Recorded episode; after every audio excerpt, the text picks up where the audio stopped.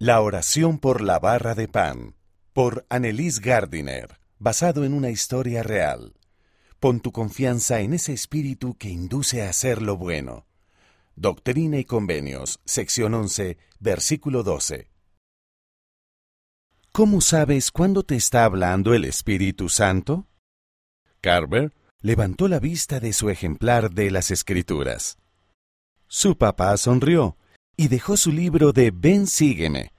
El Espíritu Santo puede hablarte de muchas maneras. A veces es un sentimiento o una idea que te viene a la mente. Carver frunció el ceño. Pero ¿cómo sabes que es el Espíritu Santo? Tal vez podemos hacer una oración para encontrar la respuesta, dijo la mamá. Una de las hermanas de Carver hizo la oración y luego se fueron a la escuela. Carver estuvo pensando todo el día en su pregunta. Cuando llegó a casa, había un olor delicioso. ¡Pan! exclamó Carver. Así es, dijo su mamá. He hecho pan para compartirlo con otras personas. Carver miró a sus hermanas. Eva arrugó la nariz y Jane levantó las cejas. ¿Quieres decir que no vamos a poder comérnoslo? Preguntó Jane. Queríamos poner en práctica el escuchar al Espíritu Santo, explicó el papá. Así que a mamá se le ocurrió una idea. Cada uno de ellos oraría para preguntarle al Padre Celestial quién necesitaba sentirse amado ese día. Y luego llevarían el pan a esa persona. Carver se arrodilló junto a su cama deseaba escuchar al Espíritu Santo, pero ¿cómo sonaba el Espíritu Santo? Respiró hondo y cerró los ojos.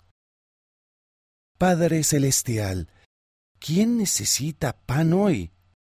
Carver trató de escuchar al Espíritu Santo, pero no oyó nada.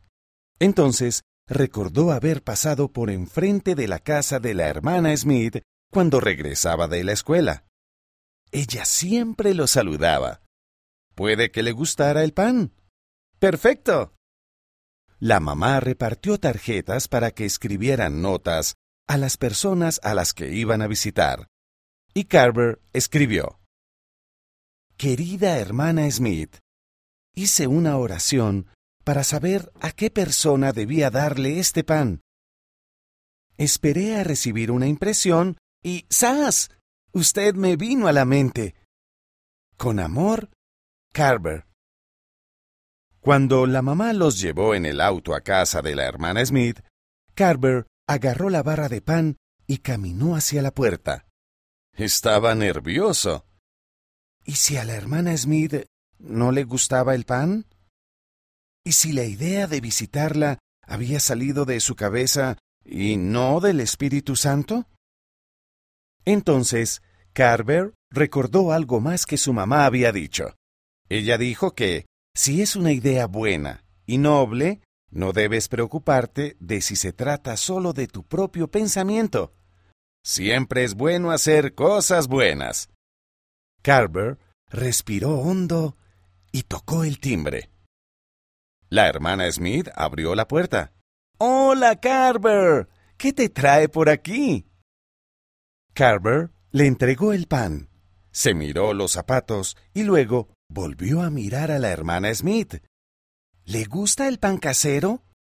Es mi favorito, dijo sonriendo. Muchas gracias. Carver sonrió también. De nada.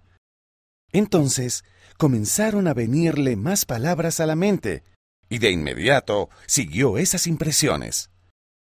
El Padre Celestial Sabe que es su favorito. Él la ama mucho.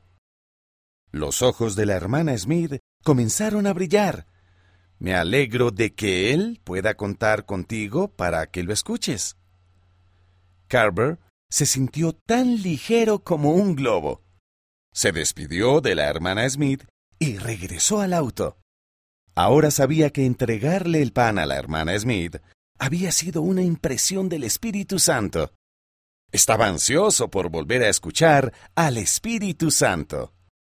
La autora vive en Utah, Estados Unidos. ¿Qué hicieron Carver y su familia para poner en práctica cómo se escucha al Espíritu Santo? Véase José Smith Historia, capítulo 1, versículos 1 al 26 en Ven Sígueme.